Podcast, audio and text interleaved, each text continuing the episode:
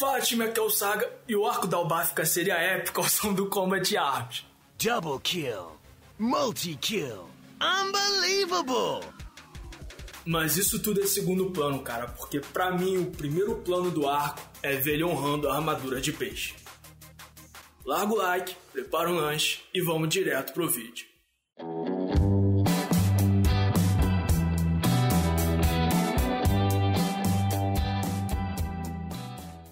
Origem completa do Albáfica, cara, ela é pesada e ainda é desconhecida de muitos fãs. Começa com ele sendo abandonado, ele foi largado em um jardim de rosas venenosas, no caso eram as rosas diabólicas. Só que graças a uma predisposição natural que ele tinha, ele conseguiu resistir e sobreviver ao veneno. E no Lost Canvas Gaiden, a gente descobre que ele foi encontrado e treinado pelo Rugones, o atual Cavaleiro de Peixe, que foi um excelente mestre, criando como um filho. Mas antes de dar sequência à parte final do treinamento, o Rugones pediu para o Albáfica fazer uma escolha. Ele tinha que escolher entre sair do Jardim de Rosas Diabólicas, podendo voltar ao mundo externo, podendo tocar e ser tocado por outras pessoas. Pegou meio mal isso aqui, mas é, é isso aí. Ou então ficar no jardim e aspirar ao posto de Cavaleiro de Peixes, levando uma vida solitária igual à do seu mestre. Isso porque, ao escolher se tornar um Cavaleiro de Peixe, ou melhor, aspirar, ele teria que se unir ao seu mestre através do sangue, por meio de uma arte secreta, um ritual que era chamado de Elo Carmesim. Pensa nesse Elo Carmesim como uma macumba muito sinistra, meu irmão porque se ele não aguentasse o veneno do peixe que entraria no seu sangue, ele iria morrer. Por outro lado, se ele aguentasse, isso ia significar que ele ia levar uma vida inteira sozinha, que nem o seu mestre Rugones. É aquela famosa ideia de merda.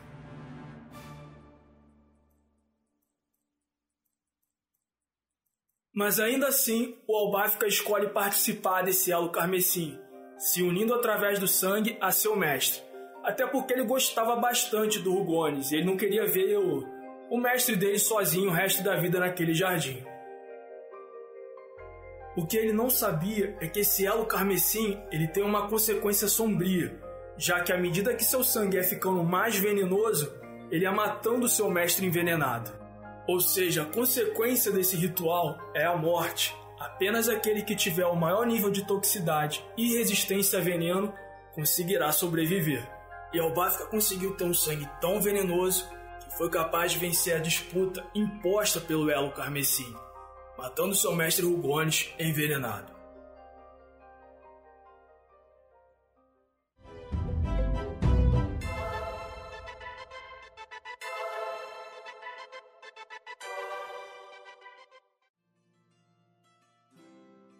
Eu recomendo muito, cara, a leitura do Lost Canvas Guide que a relação de mestre e discípulo do Albáfica e do Rugone está num outro nível. Quem não conhece vai se amarrar.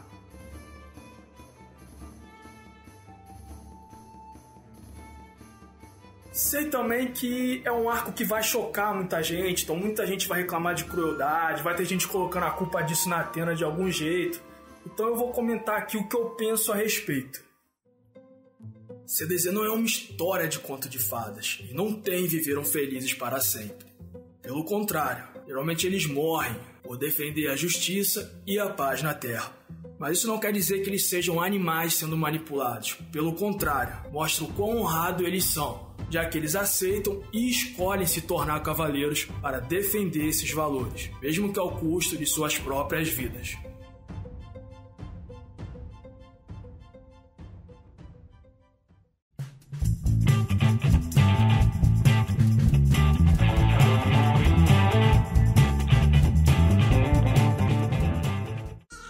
Que a gente já viu a origem sombria do Albáfico, vamos ver como que ele dizimou as tropas do Minos, criando barreiras que eu prefiro até chamar de armadilhas, que combinam muito mais.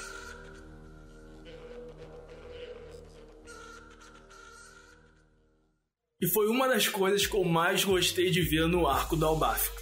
Porque ver um cavaleiro de peixe da 12 casa, ou seja, lá no alto do morro, descendo e vindo ser linha de frente na Guerra Santa, meu irmão, foi sinistro. E também muito simbólico, porque isso mostra o como ele estava empenhado em defender seus companheiros, em defender o santuário e proteger também os vilarejos ao redor. Seu primeiro ato é criar uma armadilha onde ele plantou um jardim de rosas diabólicas que cobriu toda a estrada que levava para o santuário, deitando todos os espectros que tentaram atravessar. E teria levado muito mais se eles não tivessem sido avisados do veneno das rosas. Agora, o seu segundo ato é ainda melhor, criando uma armadilha de rosas sangrentas matando vários espectros que tentavam matar os moradores de um vilarejo próximo ao santuário. Isso tudo no melhor estilo multi-kill. Multi-kill. Esse vilarejo, por sinal, tinha que fazer uma estátua do Albafka, cara. Porque ele salvou pelo menos três vezes. Porra! Mano, tu é um guerreiro. Se tu vier aqui, eu boto do meu lado aqui, sentado aqui, todo o programa aqui para falar sobre isso aí. Que tu é um cara. Tu é um mito. E do mesmo jeito que ele tem talento para montar armadilha, ele também tem talento para desarmá-las. Já que no duelo contra o Niobe, vemos que ele não só foi capaz de derrotá-lo, como também de absorver toda a sua fragrância venenosa, sem precisar sequer fazer esforço, salvando o vilarejo pela segunda vez.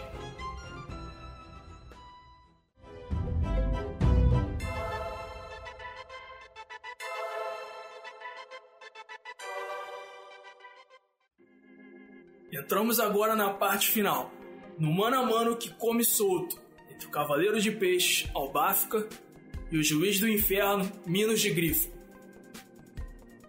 Pra começar, o Minos tava o capeta, meu. Ele tava morrendo na porrada todo o cavaleiro que ele encontrava no caminho. Por sinal, ele tava querendo matar qualquer coisa que ele encontrava pelo caminho. O cara tava doido mesmo. Até que começa o primeiro round da luta contra o Albáfica.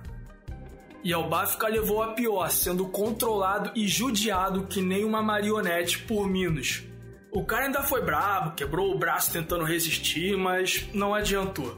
E ele perde o primeiro round, caindo no chão todo arrebentado e formando uma poça com seu próprio sangue. Lembra que eu falei que o Minos estava surtado? E a prova disso é que ao fim do primeiro round, ele não desiste da ideia de destruir o vilarejo de Rodório e vai pessoalmente até lá para matar todo mundo e destruir tudo. Só que o Obafka não se dá por vencido. E eu ainda tenho para mim que ele só aceitou perder o primeiro round para poder fazer aquela entrada foda, meu irmão. Debaixo de sangue, com aquela fala calma, só pra botar terror no juiz. Eu vou te deitar na porrada se eu voltar aí, hein? e ele consegue ir até o vilarejo e chegar a tempo de retomar o combate contra o juiz, que a essa altura já estava controlando Xion, que tentou impedi-lo de destruir o vilarejo, mas acabou sendo controlado como uma marionete. E começa agora o segundo round da luta. De um lado, um juiz maluco querendo matar todo mundo, e do outro, um cavaleiro de ouro coberto de sangue e com uma rosa vermelha na boca. Round start e vemos um cavaleiro de peixe capaz de sacrificar a própria vida para conseguir criar uma distração com os espinhos vermelhos demoníacos e assim conseguir cravar uma rosa no peito do juiz. Essa era uma rosa branca que se tornou vermelha após absorver todo o sangue envenenado do Albáfica, condenando assim o juiz a uma morte por envenenamento. E o Minos estava numa neurose tão grande, cara, que mesmo antes de morrer, ele ainda tenta levar consigo, destruindo todo o vilarejo. Só que o Xion o impede, criando uma muralha de cristal. Minos cai morto pelo sangue envenenado do Albáfica. E o Cavaleiro de Peixes também falece devido ao sangue que perdeu. Para fechar, a palavra para mim que define o arco da Albáfica é respeito.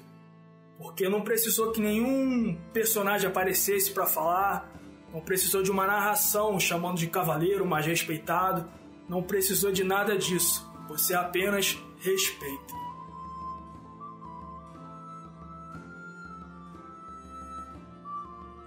Agora sim me despeço de vocês e fiquem bem.